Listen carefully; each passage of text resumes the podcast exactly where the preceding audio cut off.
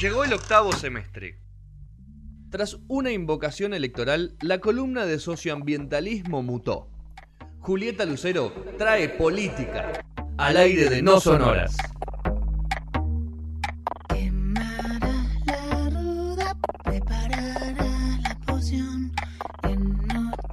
Ya con nuestra Lombardía.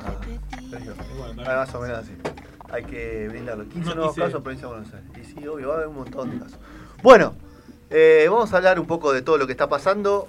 Tratamos, vamos a tratar de ser sutiles y conscientes y responsables.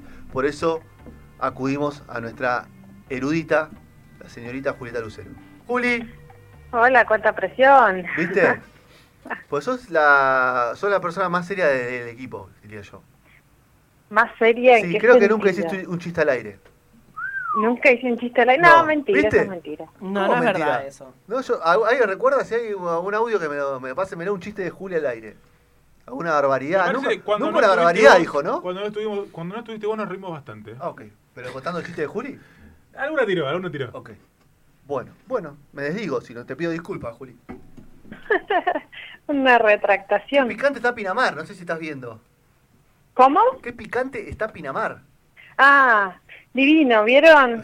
El coronadengue, no sé qué nos pasó y La gente está como loca en Pinamar, o sea, está... Yo creo que en cualquier momento aparece uno, un armado, un, un joven tipo de Texas y empieza los tiros, es complejo. Además hay una situación en esos eh, lugares, Pinamar, Villa Gesell, eh, también pasa en algunos lugares del sur que hay un eh, orgullo, digamos, en, eh, de- del ser local, ¿no? De una identidad local que, mm, que limita mucho o marca mucho el que es de afuera y en casos como estos se ve exacerbada.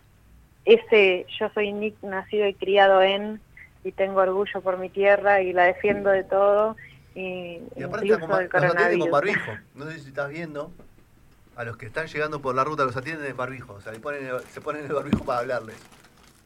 Está, está, está complejo, porque hay, eh, lo, lo que decís vos es que no solamente hay fuerzas de seguridad, sino hay personas, ciudadanos. Claro, no, así. Los ciudadanos ofician de fuerza de seguridad.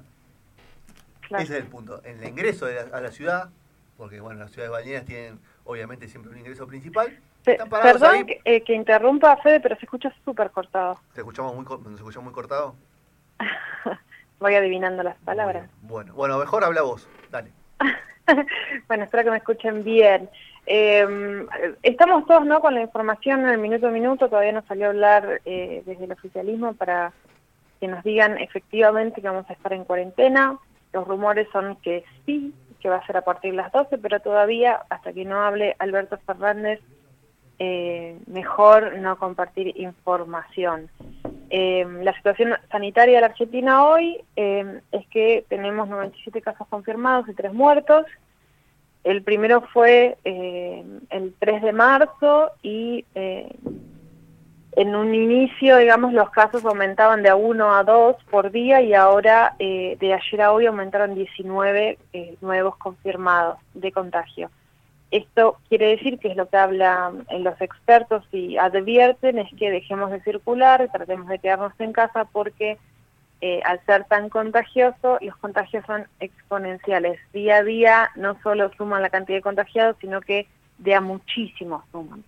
Hoy tienen, hoy hay 31 más, están poniendo acá en TN.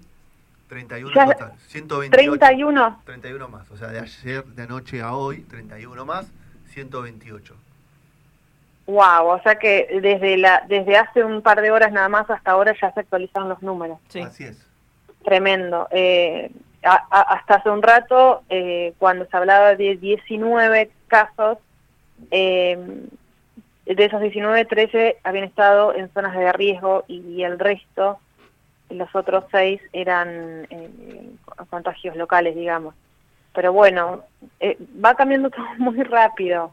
Es muy difícil eh, mantener eh, el paso a la información y también hay como un caudal de cosas que se está diciendo por un montón de distintos espacios eh, que es difícil filtrar. Quizás eh, tenemos como una, quizás no, me parece, tenemos una regresión informativa un poco a, la, a confiar en los medios masivos otra vez en, en el sentido de que eh, la difusión de un comunicador chico hacia, eh, de un comunicador grande hacia muchos comunicadores eh, es lo que está siendo más confiable más que las redes sociales. Esto quiere decir Telam, Canal 7 y todas las cadenas nacionales o conferencias de prensa o comunicados oficiales que se están dando, que es lo que me parece a mí, y entiendo que ustedes estarán de acuerdo, es a lo que hay que, que prestar atención. Sí, como que la cadena de información tiene que ser una, yo decía recién, hablábamos de, mm, de, un poco que los artistas y, y, que a veces la gente con buena intención y qué sé yo quiere compartir información, pero parece que deberíamos dejar que hablen, o sea, replicar información oficial, como tomar una decisión de que, de que no se informe cualquier cosa ni que nadie recomiende nada, ni que Calu Rivero diga que tiene que tomar agua cada 15 minutos, que probablemente lo haya hecho con la mejor de las intenciones, probablemente haya, haya atrás de eso una información que tenga algo de veracidad, que le hayan explicado y que ella entendió mal en ese pasapalabra de información. Eh, digo, no, no pensando que todos los casos son el pastor Jiménez queriendo vender eh, un alcohol en gel de mil pesos, incluso pensando en gente que tiene buena intención, me parece que hay que replicar la información oficial y, hacer ese compromiso porque... Mm, y nosotros, más allá de las personas que están transmitiendo la información, nosotros como consumidores de información, ir a las fuentes Total. Eh, eh, confiables, que es la Agencia Nacional de Noticias, eh, las páginas del Estado Nacional, Canal 7, Radio Nacional. Hoy, ahora si ustedes prenden la tele, están hablando todos los canales grandes sobre lo que va a decir Alberto mm. Fernández en un ratito es probable que, que, sus fuentes les hayan informado bien. Sí, sí, sí, por eso. Pero lo que importa es lo que diga Alberto Fernández en un ratito. no incluso con buena intención, corriéndonos ahora de, de, la batalla de la información, que es una batalla que creo que, que hay que dar todavía, pero incluso gente que con buena intención tiene, tiene ganas de, de ayudar, eh, me parece que tiene que replicar solo una única información para que Sí, totalmente. A la buena intención se la llevaron presa. Total. Este, bueno, me, parece que por, eh, por ahí eh, tirarles un poquito de datos antes de que llegue esta cadena nacional o conferencia de prensa o video de Alberto que no sabemos bien qué va a hacer. Eh, en, primer, en primera medida, contarles que eh, quería contarles que salió lista de precios esenciales, lo Dijo el ministro de Desarrollo Productivo de la Nación, Matías Pulfas, mañana va a estar en el boletín oficial. Eh, lo que dijo es que se retrotraen todos los precios al 6 de marzo, que se tienen que mantener esos precios congelados por 30 días. Se trata de 50 productos, o sea, no son los precios cuidados, sino son 50 productos muy específicos de una lista que se denominan precios esenciales. Incluye ¿La Patagonia está? ¿Cómo? ¿La cerveza Patagonia está en los precios esenciales? No. No, no lo vi. la verdad es que no, no. Eh, incluye comida, artículos de limpieza y también alcohol y o, porque no recordemos que esto es corona dengue, eh, que hay muchos casos de dengue, sobre todo en la ciudad de Buenos Aires y en el AMBA, así que en el Gran Buenos Aires, así que tener cuidado con eso también. Otra cosa interesante que está sucediendo, que ya se anunció hace unos días sobre el alcohol en gel, pero más información, es que el ministro de Defensa, Agustín Rossi, con, en acuerdo con el Estado Mayor del Ejército, ordenaron la producción de barbijos, de sábanas para centros quirúrgicos, camisolines descartables, este, bueno, y como les decía, eh, están en la producción de alcohol en gel. Qué importante la organización del Estado para este tipo de cosas, ¿no? Em, números que desalientan y después eh, números que no desalientan tanto, les voy a tirar. Bueno, vamos con eso. En principio Italia eh, hasta hace un ratito eh, eh, estaba con 33.000, más de 33.000 personas contagiadas y en el caso de los muertos superó a China hoy con 3.405 muertes. En las últimas 24 horas nada más se confirmaron 427. con lo cual la situación en Italia es desesperante, ellos también están con la cuarentena, no pueden salir en el día a día sí se mantienen, digamos, eh, yendo a supermercados, farmacias y demás, pero bueno, las poblaciones que, están más complejas son las del norte y además eh, son las personas mayores eh, y en Europa hay mucha mucha gente viviendo sola, gente grande viviendo sola. Sí, es la población más, yo sabía, es la población más vieja de Europa, Italia, en promedio de edad. No sabía yo eso. Sí, Italia, y también están hablando ahora de Alemania, de la longevidad, que el 25% de los alemanes tiene más de 60 años. Eh, están hablando de Alemania, que mm, es un país que tiene muchísimos contagiados, sin embargo tiene muy pocas muertes en relación a la cantidad de contagiados, no se sabe bien por qué es, eh, pero bueno, están eh, están ahí pendientes por el tema de esto, de, de la gente, de tanta gente mayor de 60 años que tienen, como en el caso de Italia. Eh, eh, porque cuando uno está solo en la casa y le pasa algo y no tiene forma de comunicarse es un tema. Eh, y el dato alentador es que eh, hoy ha- eh, salió la noticia que desde la ciudad, desde donde se originó el coronavirus, hoy no hubo más infectados, este, con lo cual quiere decir que, eh, que de alguna forma no solo se está disminuyendo, sino se está controlando. Eh, y algo importante para señalar de China en referencia, o sea, en comparación con Italia, es que China tiene 81.155 casos positivos, esto en cifras que está difundiendo Telam, eh, y de esos contagios hay, eh, hay que compararlos con los recuperados, y se está hablando de casi 60.000 recuperados, o sea, personas que se infectaron y que ya están bien. Con lo cual, eh, está bien, todo esto es un desastre eh, en términos económicos, de cambio de reglas sociales y un montón de cosas, pero también eh, es una enfermedad que no es tan mortal como otras. Es muy contagiosa, pero no es tan mortal como otras, eh, y si se toman medidas es posible controlarla. Otra advertencia hoy de la Organización Mundial de la Salud habló de muchísimos millones de personas de posibles contagios, pero sobre todo hizo foco en África, que es donde en el continente donde menos contagiados hay, pero también donde la población es muy vulnerable, Claro. eh, no en cuanto a la edad, sino a los sistemas de salud que tienen. Entonces urgió el titular de, mm, de la OMS que, que por favor eh, en los países africanos se pongan a tiro con lo que está sucediendo para empezar a prevenir, porque en caso de que se haga masivo como en nuestros lugares, en los otros lugares quizás hayan eh, más víctimas fatales. Seguimos a la espera de a ver qué dice Alberto Fernández. Este, no sé ustedes Sí. cómo, O cómo sea, la, no, la a están ver, pasando. justo nombraste lo, lo económico, digo, ese es otro, otro capítulo que vamos a tener que hablar más adelante, ¿no? Porque... en, en términos de crisis, Y sí, esto es default. Sí, en términos de crisis es muy complejo, o prendemos pero la maquinola de nuevo, ¿no?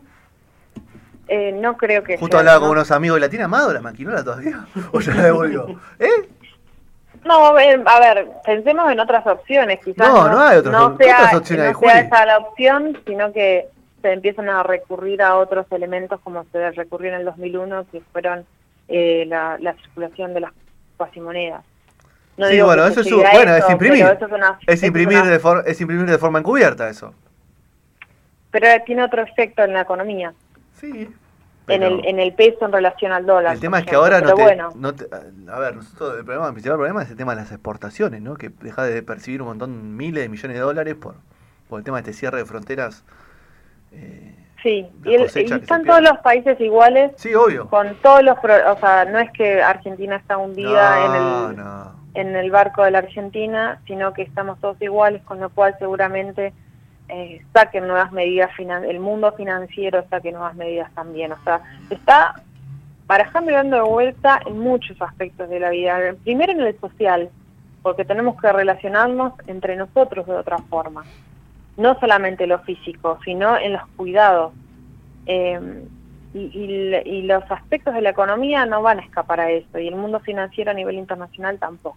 Muy bien. Así que eh, nada, esperemos y tranquilos.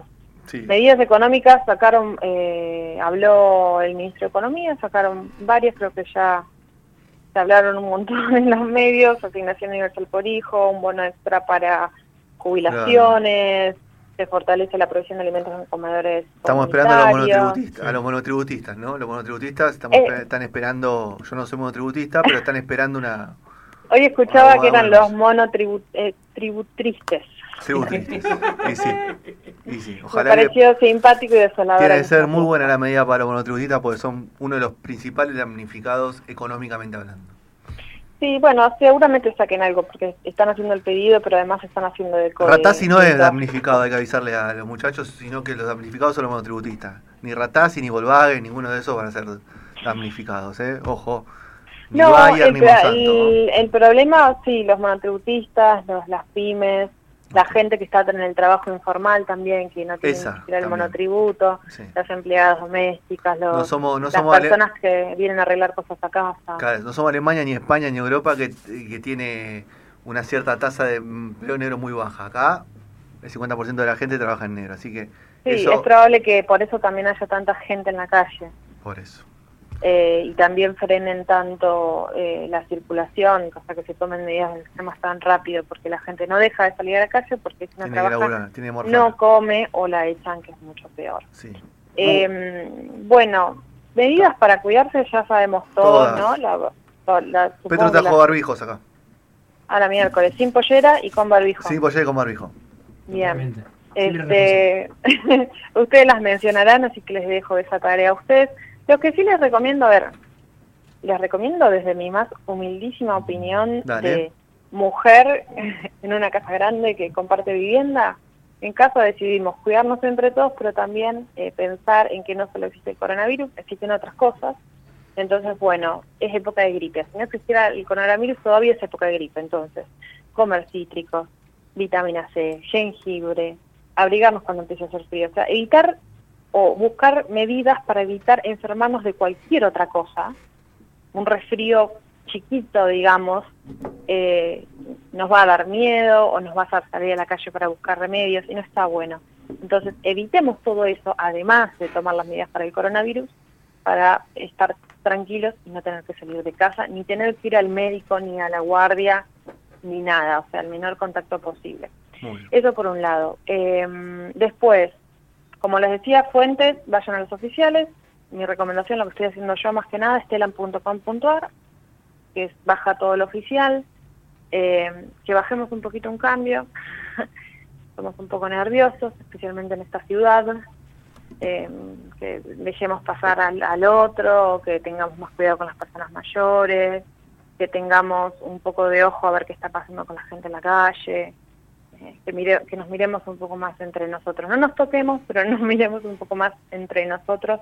Me parece que esto se sale así con solidaridad, como está diciendo el gobierno que se sale entre todos. Hay una imagen, Juli, en TN en este momento en Hudson que es parece una película. ¿viste? Soy leyenda, boludo. Sí, parece una película. El, el dron es buenísimo para esa. Está el peaje, dos carriles, todo lleno de conos y todas las los vehículos de ambulancias y policía y gendarmería y todo alrededor. Y, y es increíble. Eso- Esto es, eh, queda para la como si fuera una, un No, es una película. perimetral. Sí, es una película, pero bueno. Para que no y en salga. Pinamar te hacen puente chino cuando entras. Faltan los helicópteros. En Pinamar te hacen puente chino. Dijiste Hudson y no te entendí, querido. Bueno, Es Hudson. Hudson. Ah, es Hudson. Hudson. Me pasa está Claro. Pérsico todavía, no se fue, entonces estamos tratando de utilizar el inglés para que él también interprete. Ah, está bien, está bien. Bueno, bueno, Juli, Un besito a Juan, que hace mucho que lo no veo. Gran abrazo. No, gran Ay, codo. querido. gran codo. Gran- no, un abrazo. Escúchame, eh, ¿tenés espacio ahí? Porque Sergio va a poner unas cumbias ahora para levantar un poquito. Sí, como no, y aparte Bueno. acá, eh, además, ahora vamos con las cumbias de Sergio, pero acá nos preparamos con, en esta casa, en el Palacio Talcahuano, con eh, un proyector, tenemos paredes muy grandes y blancas y hermosas, Qué bien. tenemos... Eh, ¿Qué película? que ha- eh, Hoy que anoche sale. vieron de Joker, Ah. Ah, Hoy- buena peli. Están, ahí, están ahí, al, al pie de cañón. Sí, ah, de cosa vieja. eh, hoy tenemos que decidir a ver qué onda, eh, Rocky. tenemos helado, tenemos pochoclo, tenemos alcohol en gel. Tanta. La- las tres volver al futuro juntas. Para La mí. tengo una, Sí. una, una sí, volver al futuro las tres. Indiana, Acá somos, somos grandes productores de cuarentena. Muy no bien. solo producimos cultura o periodismo, producimos cuarentena. Me Bien. parece muy bien. Bueno, saludos a todos entonces, a los que están escuchando por ahí. Besos a vos, Juli, y esperemos vernos pronto. Bueno, Que para pase usted rápido. también. Vamos a estar en contacto. Seguramente, yo me quedé acá encerrada en esta ciudad, no me puedo volver a Y Madrid. no te ¿te das puedo ver a Madrid. Hay Qué que eh. Qué bárbaro. Bueno, les mando un abrazo y Dale. estamos en contacto. Dale. Un abrazo. Muy bien. Ha pasado la sección de Juli de, de- política social, un poco de ambiente, hablamos hoy, pero bueno, es la coyuntura.